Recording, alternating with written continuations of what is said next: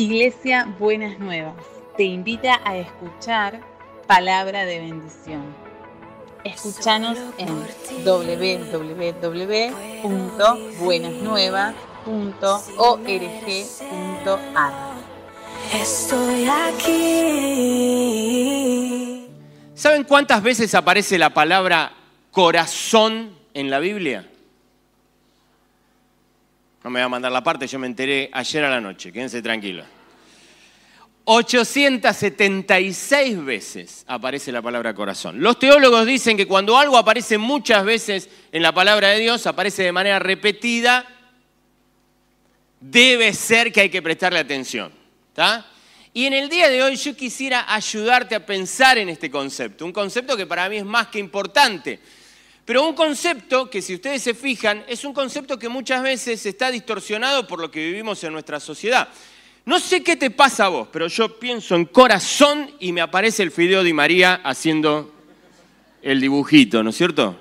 cuando termina cada gol.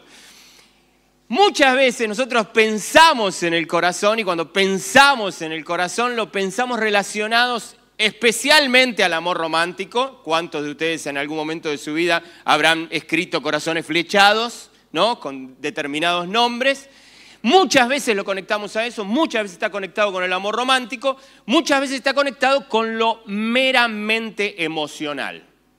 Y claro, esto es muy interesante porque este, este, es un tema que vos y yo tenemos que prestar atención, porque si vos lees la Biblia con esos lentes que te, que te prestan Hollywood y te presta Disney, vas a estar leyendo algo que no sé si es lo que los autores bíblicos querían decirte cuando te estaban hablando del corazón 876 veces.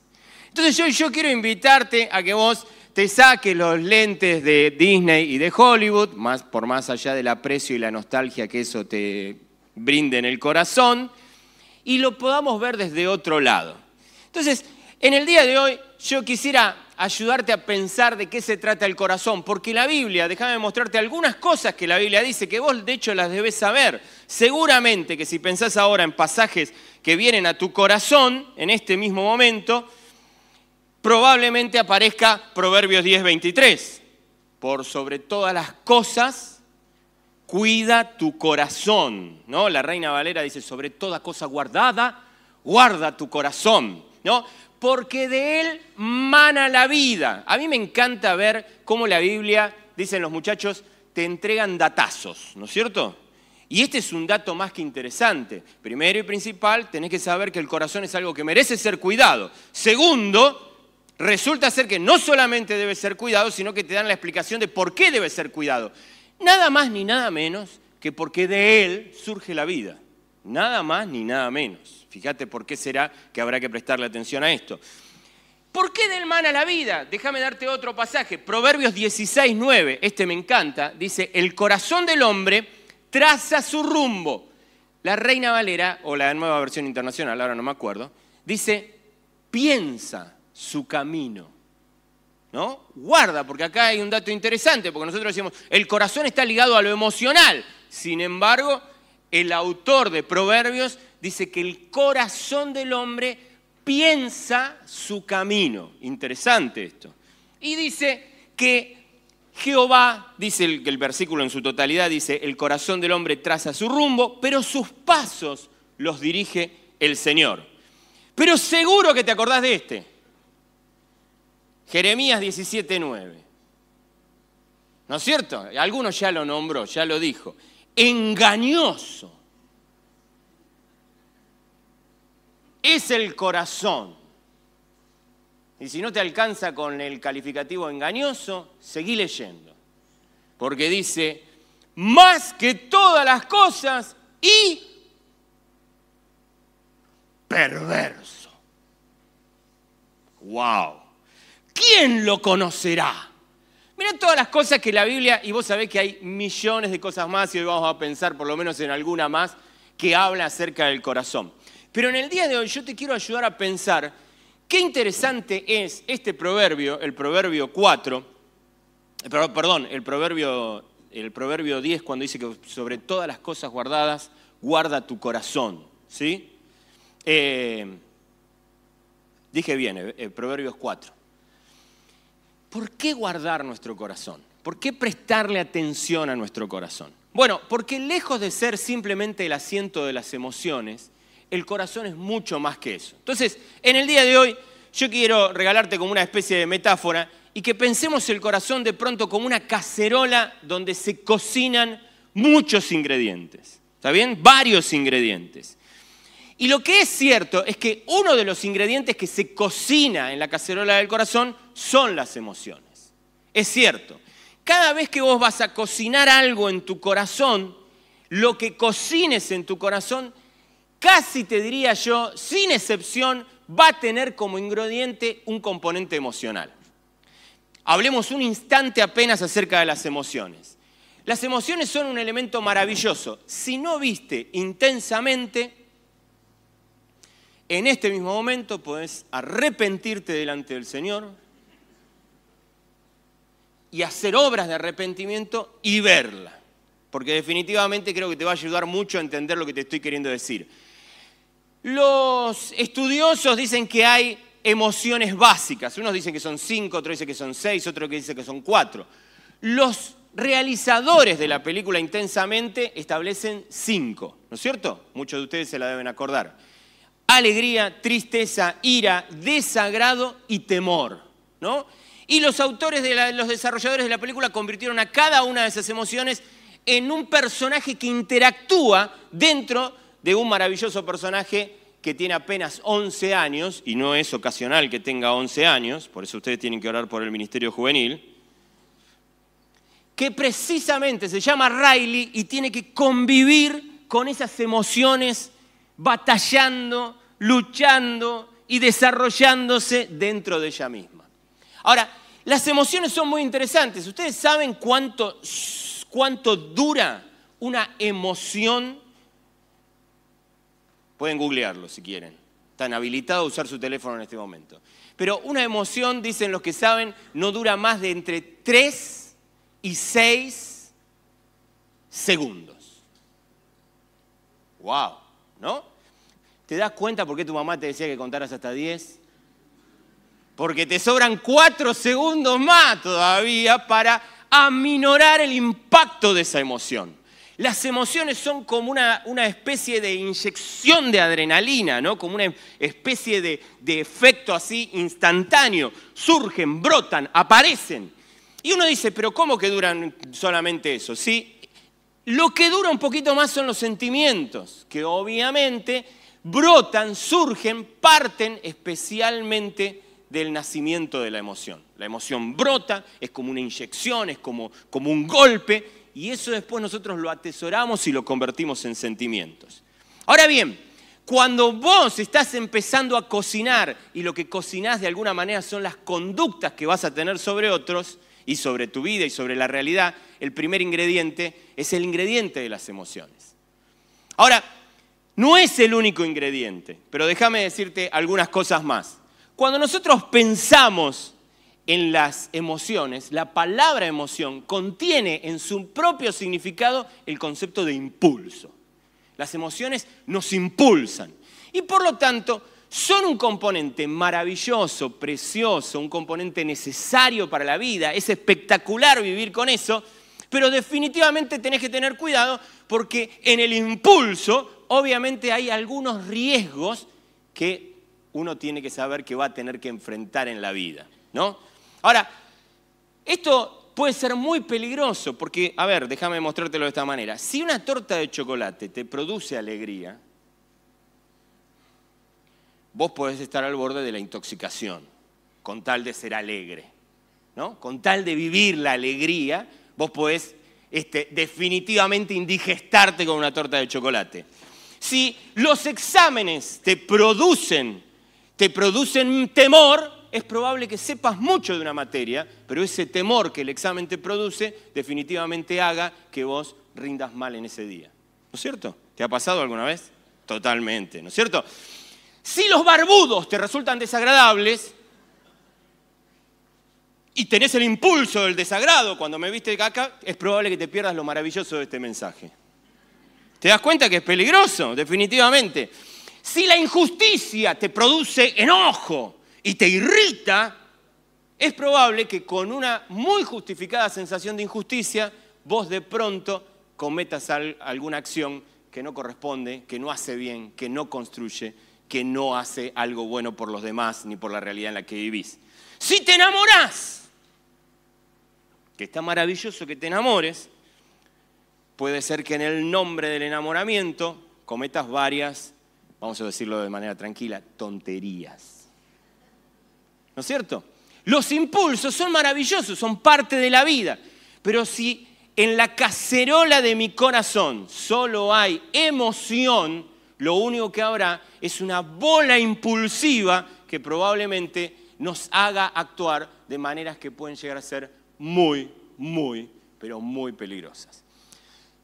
Yo me animaría a decir que gracias a Dios nuestra, nuestro, nuestro corazón no solo cocina cosas que tienen que ver con las emociones, sino que además cocina cosas que tienen que ver con nuestro intelecto, con nuestro pensar, cocina pensamientos.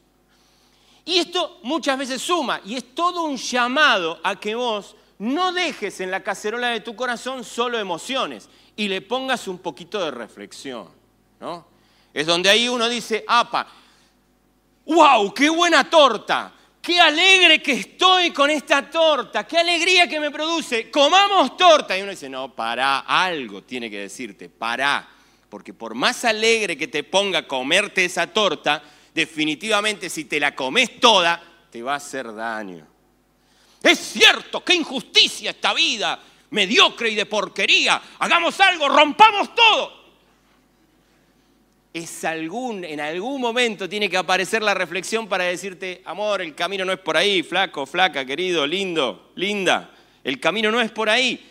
Los pensamientos son un elemento que el Señor nos regaló que definitivamente nos ayuda a hacer este procesamiento que enriquece la cocción final y que suma a nuestras emociones. ¿no? Eso es clave, es maravilloso, es importantísimo. Y hoy las neurociencias nos muestran cómo hemos sido dotados para que esos impulsos emocionales surjan de una manera maravillosa, haciendo su aporte significativo y poniéndole sabor a la cocción, pero a la vez nos hablan de cómo tenemos todo desarrollado en nuestra cabeza para detenernos un instante y ponerle un poquito de pensamiento. El viernes estuvieron aquí Silvina Somoza y Lucio Andrés. Y Silvina escribió un libro que el, Ministerio de Parejas de nuestra congregación va a estudiar el año que viene. Y ella utiliza un concepto que es el, de, el concepto de sentipensar, ¿no?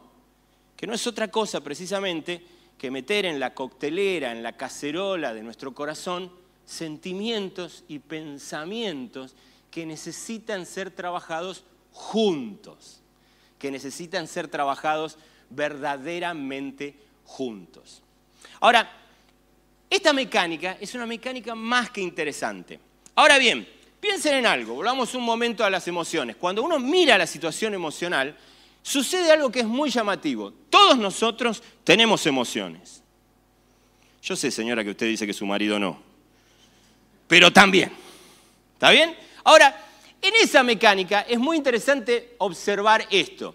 Cuando yo era muy, muy jovencito, tenía una amiga que me interesaba mucho y yo me acercaba a ella y había encontrado un chiste para interactuar con ella. Y era que ella se asustaba muy fácil. Entonces vos hacías ¡bu! Y ella saltaba hasta por acá arriba. Y era muy gracioso, yo me reía, ella se sobresaltaba un poco, después se reía conmigo y, y ahí entraba la cosa, ¿no es cierto? Pero en esa mecánica era muy interesante porque alrededor de ella podía haber tres, cuatro, cinco personas. Yo hacía el mismo gesto. El gesto no solamente lo escuchaba ella, lo escuchaban tres, cuatro personas. Ella saltaba. Los demás no. Eso sucede con las emociones. Eso sucede con las emociones. A vos te aparece la torta de chocolate y resulta ser que la alegría te desborda. Para mí necesito un salame tandilero. ¿Se entiende? Es la misma emoción, pero tiene impactos distintos, tiene impactos distintos en nosotros, tiene impactos distintos por nuestras particularidades y especialmente tiene impactos distintos por nuestra historia. Te insisto que mires la película intensamente porque esto lo vas a ver, pero precioso. Porque en esta mecánica es muy interesante, porque las emociones entran a la cacerola juntamente con elementos que son muy importantes que tienen que ver con nuestras experiencias y con nuestros aprendizajes. Vos y yo sentimos distinto que el otro, vos y yo sentimos distinto frente a la misma circunstancia y frente a la misma situación por lo que hemos aprendido, por las experiencias recogidas, por las cosas que nos fueron alimentando a lo largo de la vida, que son distintas las tuyas que las mías. Yo te digo perro y vos pensás en el caniche precioso que tenés en casa y que lo acariciás todos los días, y yo te digo Doberman que me, que me mordió cuando tenía 11 años. ¿Se entiende? Y la sensación, la emoción, ese primer impulso, a vos te despierta alegría y a mí me despierta un pánico que no te puedo explicar. ¿Se entiende? Ahora, esto muestra algo que para mí es interesante. El corazón lo tenés que cuidar. ¿Qué ingredientes metes en tu corazón? ¿Cómo trabajás en esto? Ahora, el domingo pasado, el querido Carlos López nos hablaba de algo que para mí es maravilloso y es necesitas hacer el ejercicio de volver a las experiencias que viviste con Dios para darte cuenta cómo Dios ha sido fiel a lo largo de tu vida y te ha sostenido. Fíjense lo que dice David, bendice alma mía Jehová y no te olvides de ninguno de sus beneficios. ¿Qué le está diciendo David al alma? Alma, vos vas a andar succionando y vas a estar enviando a mi corazón sentimientos. Vas a estar enviando a mi corazón distintos impulsos. Alma, cuando lo hagas, no te olvides que tenés un Señor que te beneficia. Cuando me tires miedo, recordame que hay un Dios que dice, no tengas miedo. Que esa mecánica sea propia de nuestra relación, queridísima alma. David lo que hace es apuntalarse una vez más, como muchas veces la Biblia lo dice, buscar la experiencia, el caminar que tuviste con Dios, para que esa experiencia haga de contención de tu emoción, para que tu emoción no te vuelva loco con impulsos que pueden derivar en conductas que te hagan mucho, mucho, mucho daño. Ahora bien, quiero ponerte, llevarte a Proverbios 4, y que puedas mirar esto y podamos mirar el contexto del proverbio sobre toda cosa guardada, guarda tu corazón. Y te voy a animar a leer desde el versículo 20. Venís a leer el versículo 20, mira lo que dice. Dice, hijo mío, atiende a mis consejos, escucha atentamente lo que digo. Atiende a mis consejos, escucha atentamente lo que te digo. En la versión Reina Valera contemporánea me gusta cómo lo dice. Dice, hijo mío, presta atención a mis palabras, inclina tu oído para escuchar mis razones. Aquellos que son kinestésicos, ¿sí? que se relacionan mucho con el cuerpo, te invito a algo. En tu vida devocional, inclina tu oído. Lleva así tu oído a la voz del Señor. Si estás mirando algo en Netflix, Señor, ¿qué me decís de esta serie que estoy mirando? ¿Qué puedo aprender? ¿Qué cosa puedo incorporar? Señor, tengo un problema laboral. No sé cómo resolver el problema laboral. Hacé, el ejercicio. Metele el cuerpito a la cosa. Metele, hacé, Señor, quiero inclinar mi oído a tu palabra. Quiero ser dirigido por lo que vos decís. De repente te sentís insignificante, te sentís sin poco valor. Inclina el oído. Escucha de nuevo a Norberto. Soy creación admirable. La misma circunstancia es distinta en aquel que recuerda que es creación admirable que en el que no lo recuerda. El que atesoró como recuerdo y como experiencia de vida que es creación admirable, opera de una manera a pesar de que el estímulo y el impulso salte adentro suyo diciéndole, ¿te das cuenta que no vales nada? El que tiene eso, tiene mucho más. Ahora, mira lo que dice el siguiente versículo, versículo 21 dice, no pierdas de vista mis palabras, guárdalas muy dentro de tu corazón. Interesante, las palabras para todos nosotros normalmente son palabras que se escuchan. Las palabras tienden a ser escuchadas o a ser leídas. Fíjate qué interesante que el autor de este proverbio dice, prestale atención, ponele tu mirada. ¿no? No pierdas de vista. Guárdalas muy dentro de tu corazón. Hace unos domingos atrás, Elba predicó y habló de lo importante de entender que la palabra de Dios necesita ser llevada a la práctica. La palabra de Dios necesita ser encarnada. La palabra de Dios necesita ser oída y atesorada en nuestras mentes y en nuestros corazones, obviamente. Pero la palabra de Dios necesita ser vista en la práctica. Déjame decirte algo, si la palabra de Dios no es vista en la práctica, no se, apodera de tu ser, no se aprende en el nivel que se tiene que aprender, no prende a tu vida en el nivel que se tiene que aprender. Por eso uno de los ejercicios más maravillosos que vos podés hacer es, si recibo palabra de Dios, me quiero preguntar y voy a tener el desafío en esta semana de ver cómo eso se desarrolla para ser llevado a la práctica. De manera de tal que oiga la palabra de Dios, incline mi oído a lo que Él quiere decirme y lo mire atentamente en el obrar mío o de algún hermano que también me pueda ayudar con esto. ¿Se entiende esta mecánica? Ahora, mirá qué interesante, el versículo 21 termina diciéndolo, guárdalas muy dentro de tu corazón la nueva traducción viviente dice, déjalas llegar hasta lo profundo de tu corazón. Otra de las 876 veces que se nombra la palabra corazón. En ese contexto, vos y yo vamos a seguir leyendo y vamos a leer sobre toda cosa guardada, guarda tu corazón. Es inviable guardar un corazón sin dejar que la palabra de Dios llegue a lo profundo de ese corazón. Si la palabra de Dios no llega a lo profundo de tu corazón, déjame decirte que esa no es otra mm, cosa más que un indicador claro que hay un descuido sobre tu corazón. Si vos querés cuidar tu corazón, definitivamente tenés que llenarlo de palabra de Dios. Ponele palabra de Dios. Ahora, yo quiero que vos mires y observes esto. A partir de ahí, dice, el, autor de Proverbios te dice, ellas, las palabras de Dios, dan vida a quienes las hallan, son salud de todo tu cuerpo. Son salud para el cuerpo. Si vos querés permanecer saludable, metele palabra de Dios a tu corazón. Cuando vos le metés palabra de Dios a tu corazón, incorporás aprendizajes novedosos. Y cuando pones en práctica la palabra de Dios, sumás a tu vida experiencias maravillosas que sirven de soporte a tus emociones para conducirse de manera positiva y no como algo totalmente descarriado.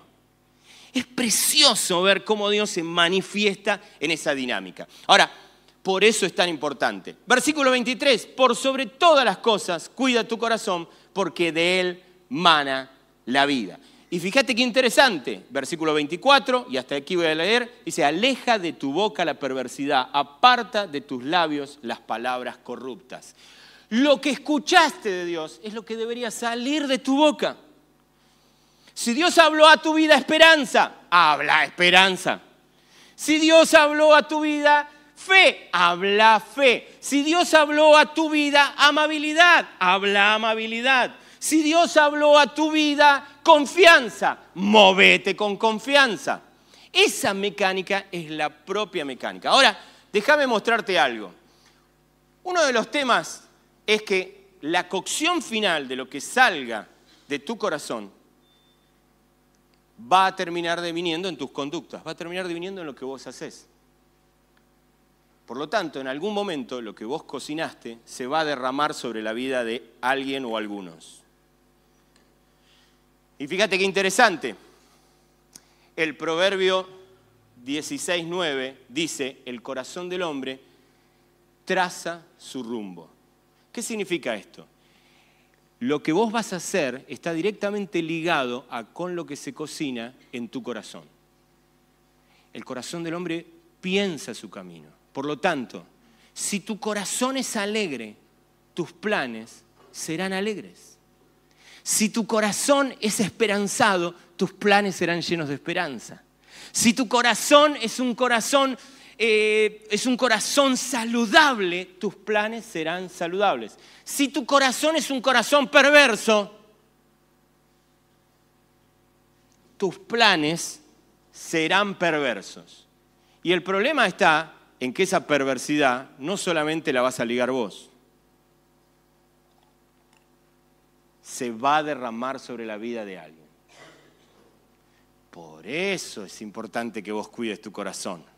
Porque cuando vos a los ingredientes de tu vida le sumás palabra de Dios, adquirís nuevas experiencias, nuevos pensamientos, nuevos pensares, nuevos aprendizajes que te ayudan a organizar mucho mejor toda esa cosa preciosa que Dios nos dio que tiene que ver con las emociones. Y cuando terminás de cocinar, cocinás algo que cuando se derrama sobre la vida de los demás, tiene uno y solo un nombre y se llama bendición.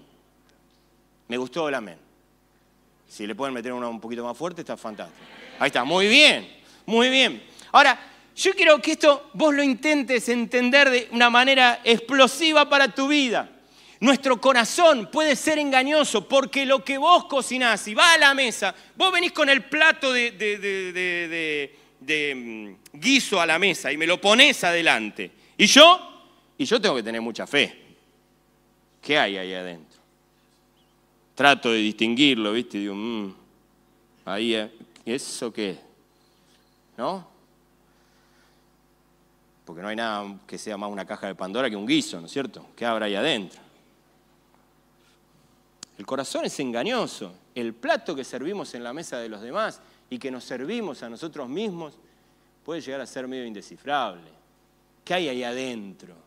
¿Con qué sorpresa me puedo llevar? Y la comida que puede estar en ese plato hasta puede ser veneno, porque cuando los ingredientes son malos, el plato será malo. Si tus recuerdos son desastrosos, si tus experiencias y aprendizajes son de cuarta, tus pensamientos serán distorsionados y tus emociones se volverán completamente impulsivas y tomarán el control donde no tienen que tomarlo. Ahora, cuando vos enriqueces tus experiencias con palabra de Dios, palabra de Dios escuchada y vivida, entonces adquirís nuevos conocimientos, adquirís nuevas herramientas, adquirís nuevos pensares, nuevos aprendizajes y esos aprendizajes participan en la cocción de tu plato y definitivamente terminan derivando en una conducta que haga bien al, al otro. Termino con esta idea.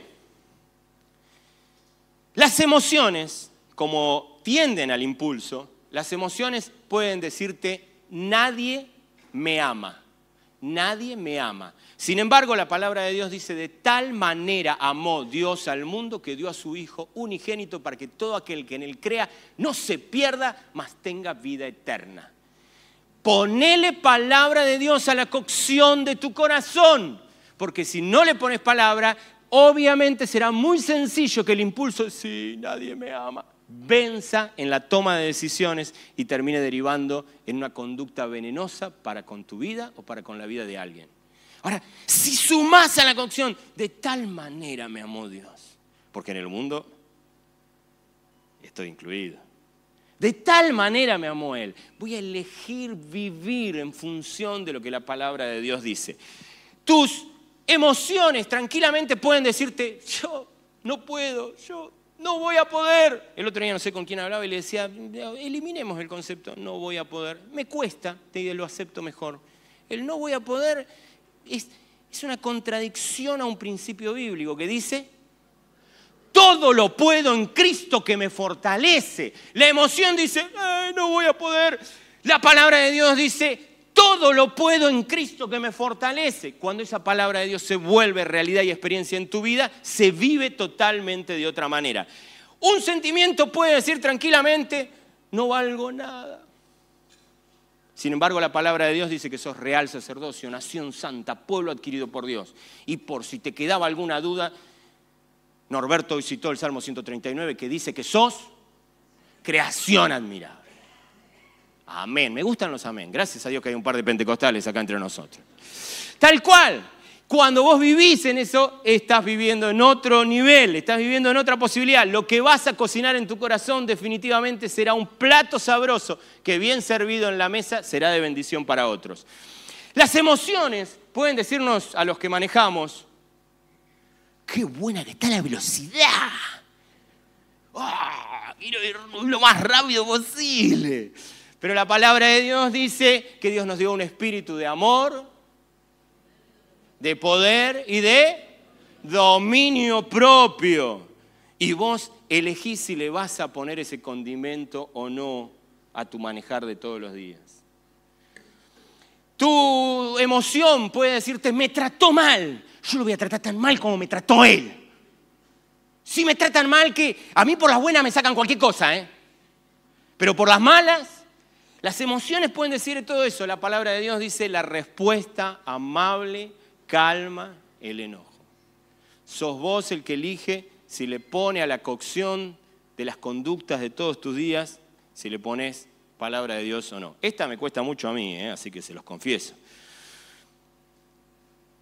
Las emociones pueden decirte, me gusta tanto que no puedo esperar. A los que ya somos grandes pueden decir, me gusta tanto estoy casado, pero la otra me gusta tanto. ¿No? Pero sin embargo la palabra de Dios dice que el amor todo lo espera, todo lo soporta. No busca lo suyo. No es jactancioso. Sos vos el que elige si pone o no pone palabra de Dios a la cocción de su vida. Termino con esta. las emociones pueden decir, me quiero ir ¿Se acuerdan de Lorenzino? ¿Se acuerdan los que? ¿Sí? Nuestro célebre ministro de Economía. Dijo, me quiero ir. Las emociones pueden decirte, me quiero ir. Pero la palabra de Dios dice, manténganse firmes sin fluctuar la profesión de nuestra esperanza porque fiel es el que prometió.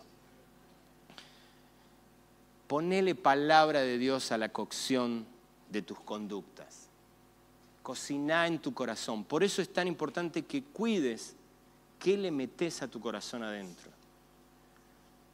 ¿Qué le metes? Tus emociones pueden invitarte a muchas cosas positivas, pero también pueden invitarte a la queja, al desánimo, pueden invitarte a un montón de cosas.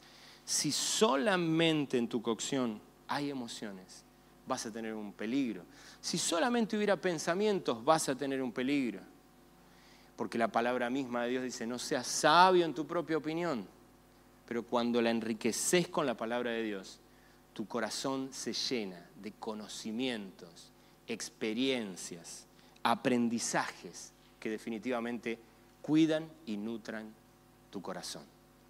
Te quiero animar en que en el día de hoy busques cada día de tu vida ver cómo haces para seguir metiéndole palabra a Dios, para para leerla, para conocerla, para entenderla y para llevarla a la práctica. ¿Te parece? Oramos. Amado Jesús, te damos toda la gloria, solamente vos te la mereces. En el día de hoy, Señor, queremos ir a tu presencia buscando tu rostro, porque queremos, Señor, ser dirigidos por tu voz. Señor, no, no nos interesa andar por ahí en función de lo que sentimos y ni siquiera, Señor, en función de lo que solo pensamos. Queremos sentir y pensar, pero guiados por la persona de tu Espíritu Santo y por el conocimiento de tu palabra. Queremos, Señor, descubrirte cada vez más, conocerte cada vez más. Vos sos el verbo encarnado de Dios, la palabra encarnada de Dios. Queremos conocerte a vos. Cuando te conocemos, Señor, vos venís a participar en la cocción de nuestra vida, esa cocción que sucede en el pleno, en la profundidad de nuestro corazón. Ahí, Señor, a lo profundo de nuestro corazón, queremos hacer llegar palabra de Dios. Queremos, Señor, vivir en función de lo que vos nos decís. Señor, yo no sé en qué situación están cada uno de mis hermanos en el día de hoy. Pero, Señor, más allá de lo que vivan, de experimenten o sientan, Señor, que hoy tu palabra, diciéndoles, sos creación admirable, Señor, llegue a lo profundo de su corazón, para que se vuelva ingrediente fundamental de sus conductas y se pueda ver en la práctica de todos los días. Señor, amamos tu palabra porque es sabiduría y belleza para nosotros, pero amamos tu palabra porque ella es viva y eficaz para cuidar nuestro corazón y para ser de bendición a otros. En el nombre de Jesús. Amén.